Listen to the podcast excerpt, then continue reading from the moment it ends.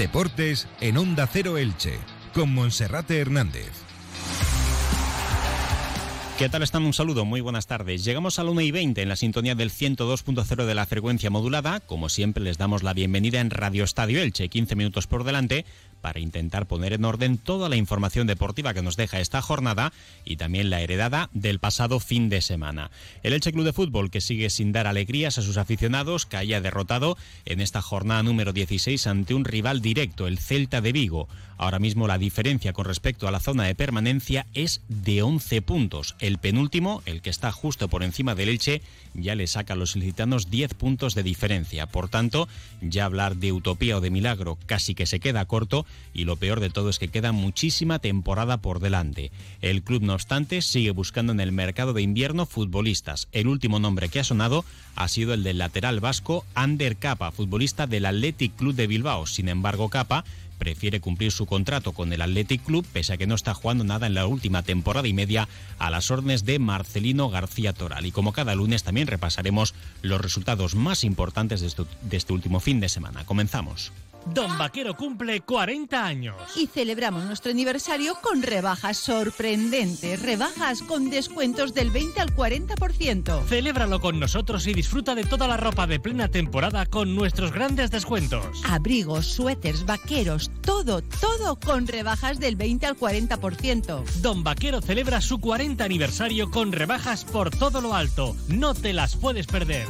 Don Vaquero, tu marca siempre pensando en ti. Don Vaquero ya en rebaja. Don Vaquero. Bueno, pues el Elche Club de Fútbol no mejora y de momento, de la mano del nuevo técnico, de la mano de Pablo Machín, el Elche Club de Fútbol suma tres derrotas consecutivas, las tres en partidos oficiales, ante el Atlético de Madrid, en la Copa del Rey, en su estreno y también despedida, que fue en el campo del Ceuta, y este pasado fin de semana, el día 6 de enero, el Día de Reyes, donde el Elche perdía por 0-1 ante el Real Club Celta de Vigo en el estadio Martínez Valero. Con este resultado, el equipo licitano se queda en lo más bajo de la tabla de clasificación, con cuatro puntos, y está ahora mismo a 11 de diferencia de la permanencia. 11 puntos con respecto al Sevilla, que es el equipo que marca la barrera con la salvación, 11 puntos también con respecto al Cádiz, que será su próximo rival, y 10 puntos ya de diferencia con respecto al equipo que le precede en la tabla, que es el Real Club Deportivo Español de Barcelona. Si el Elche hubiese sido capaz de sumar su primera victoria de la temporada, ahora mismo seguiría manteniendo esa distancia de 11 puntos con respecto a la salvación, toda vez que el Celta de Vigo quedaría con 13 puntos, el Elche estaría con 7 y por tanto no sería de 11, perdón, sería eh, de 8 eh, en estos momentos la distancia con respecto a esos puestos de permanencia. El Elche mejoró, podemos decirlo, notablemente sus prestaciones. Desde mi punto de vista hizo un buen partido, pero sin embargo a los cinco minutos fue víctima de un error en un saque de banda donde el Celta de Vigo lo aprovechó para que Yago Aspas, con muchísima fe, dentro del área pequeña, fuese capaz de rematar a gol para poner el único tanto del encuentro. Por cierto, también una acción donde entre todos los detalles que están pesando en contra del Elche Club de Fútbol, uno de los recoge pelotas cogía rápido el balón, se lo entregaba al Celta de Vigo, la jugada se armaba rápida sin que el Elche pudiese replegar bien en línea defensiva y eso propiciaba, entre otras cosas, ese tanto de la derrota. Ni mucho menos es culpa del chaval, pero sí que habría que advertir que todos los detalles cuentan. Y por ejemplo, cuando el Elche en esta temporada también decidió prescindir de los recoge, recoge pelotas que durante tanto tiempo han venido desarrollando su función en el Elche y por así decirlo tienen ya el oficio aprendido, pues quizá se podría haber retrasado un poquito más esa puesta eh, en juego de esa acción en la banda lateral del Celta de Vigo para que el Elche Club de Fútbol se hubiese colocado un poquito mejor. Es simplemente un detalle, evidentemente ni mucho menos la situación del Elche tiene que ver con esa tontería, pero al final todo cuenta y más aún cuando todo te está viniendo al revés. Después del partido, el técnico Pablo Machín, cari acontecido, con mala cara, hablaba de lo que había sido el partido ante el Celta de Vigo y explicaba cómo vive ahora mismo la situación del Elche.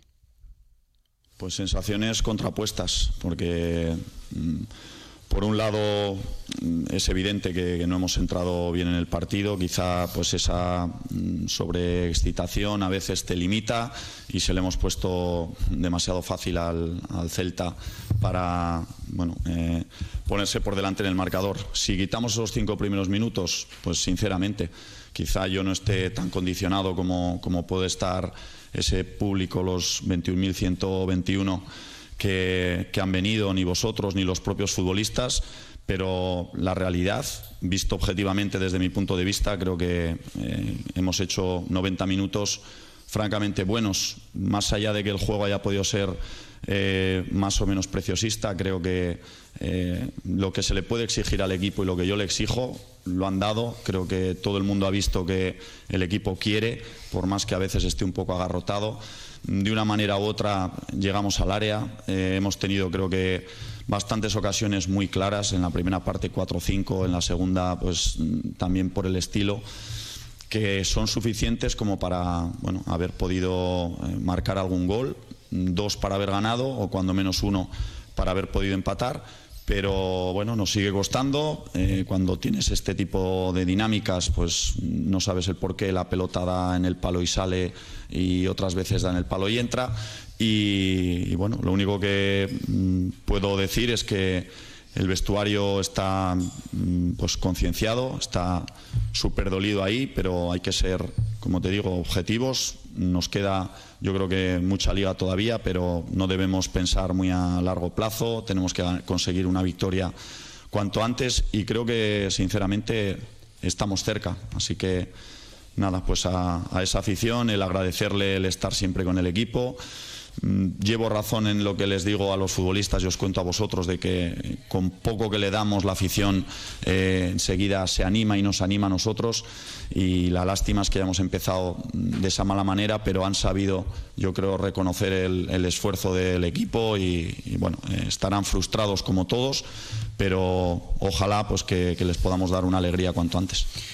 Pues sin duda, lo mejor de esta temporada para el Elche, por encima de la celebración del centenario y por encima, muy por encima de los resultados, es el comportamiento de la afición. El otro día fue realmente sorprendente que siendo un día festivo, un día señalado para ir a comer, el Día de Reyes, 20.121 espectadores y además el comportamiento de la afición fue espectacular, porque a pesar de que el Celta se adelantó a los cinco minutos y todo pintaba muy mal, la gente no dejó de animar durante todo el encuentro e incluso al final, cuando los jugadores se ponían en el círculo central para esperar la pitada de la afición.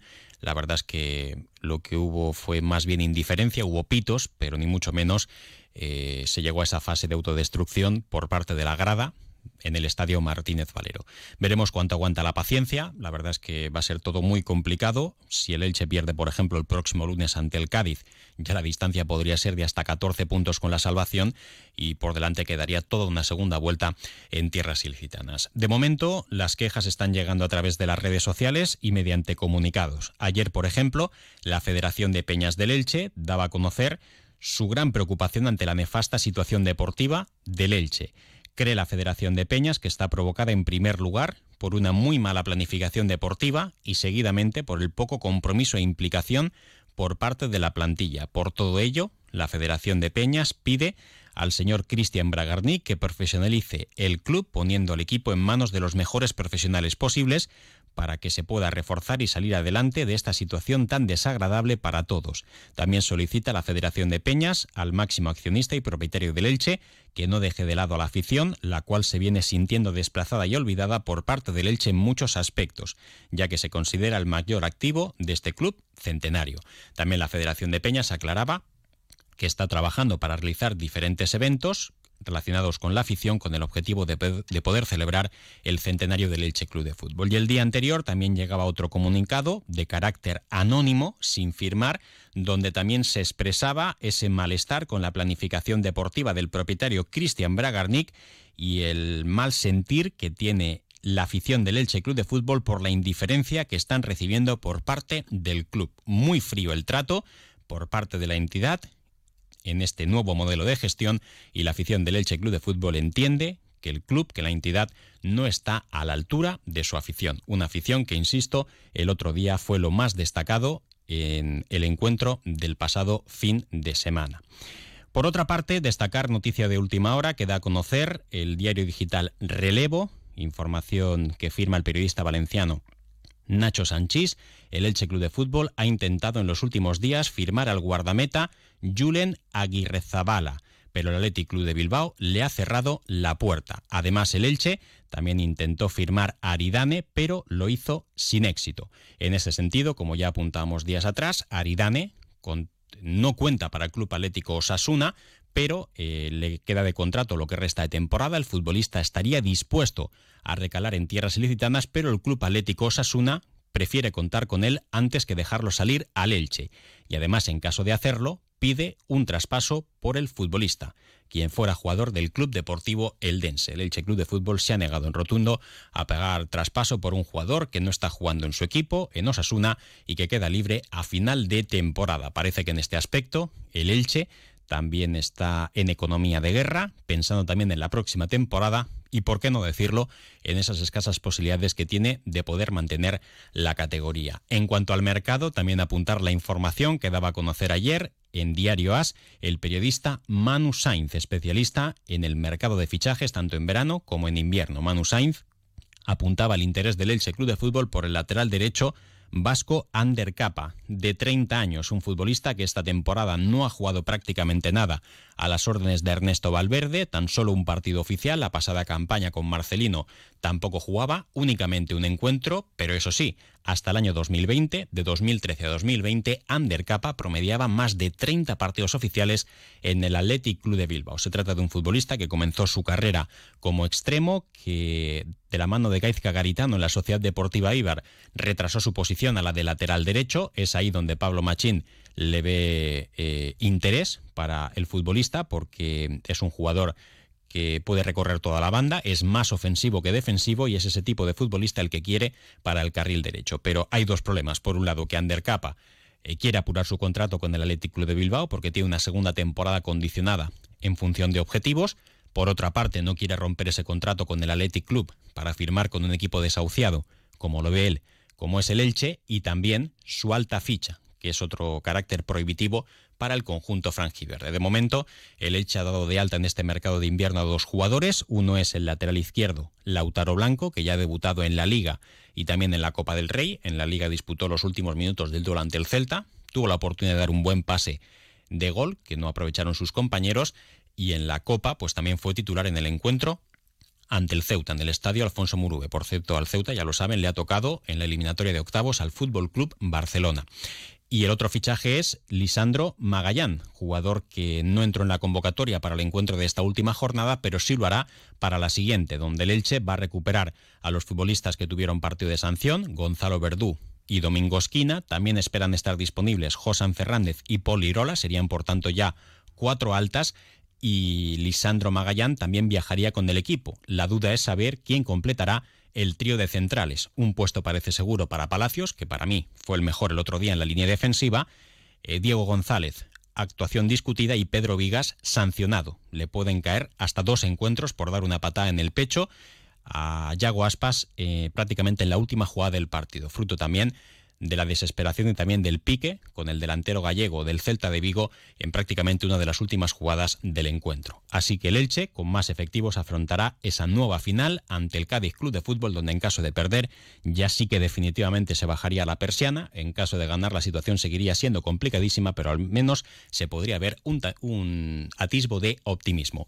1 y 33 minutos, hacemos una pausa y repasamos la agenda polideportiva del fin de semana. Nuevo año, nueva casa, nuevos espacios. Reformar tu hogar es fácil y muy sencillo con las rebajas de Hogar Mobiliario. Reformas integrales y obra nueva. Cocinas, baños, salones, proyectos de interiorismo, mobiliario y decoración. Las reformas de tu casa en las mejores manos. Hogar Mobiliario, estudio de interiorismo. En Elche Avenida de Novelda 9 y en hogarmobiliario.es. Compra hoy y empieza a pagar en abril.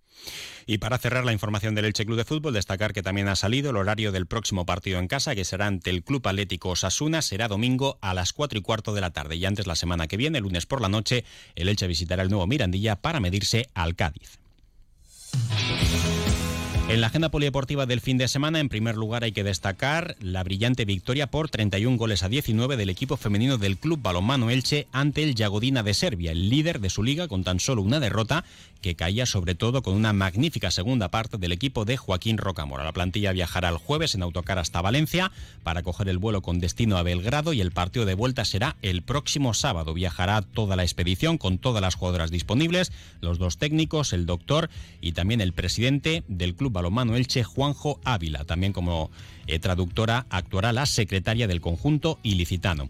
Por cierto, como anécdota también, la hija de Alessandra, que tiene tan solo cuatro meses y está recibiendo el pecho de su madre, también viajará con la expedición para que de esa forma pueda seguir alimentándose y pueda ser, esperemos, talismán para el conjunto ilicitano.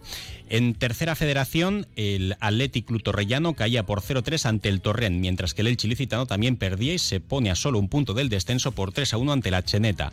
En Primera Federación, el Club Deportivo Eldense sumaba un valioso empate a un gol en el campo del Intercity de San Juan. Sigue con dos puntos más por delante del Club Deportivo Castellón y del Real Murcia, liderando la Primera Federación. Recordar que el primer clasificado asciende de forma directa. Y en la División Honor de Fútbol Juvenil, el Elche ganaba el derby provincial por un gol a cero ante el Hércules de Alicante. Lo dejamos aquí, no queda tiempo para más. Llegan ya nuestros compañeros David Alberol y Gonzalo Escudero con toda la información de carácter local y comarcal de esta jornada de lunes 9 de enero de 2023. Más información a través de las redes sociales y de nuestra página web ondacero.es barra Elche. Un saludo. Comercial Persianera. Puertas, tableros, parquets, cocinas y bricolaje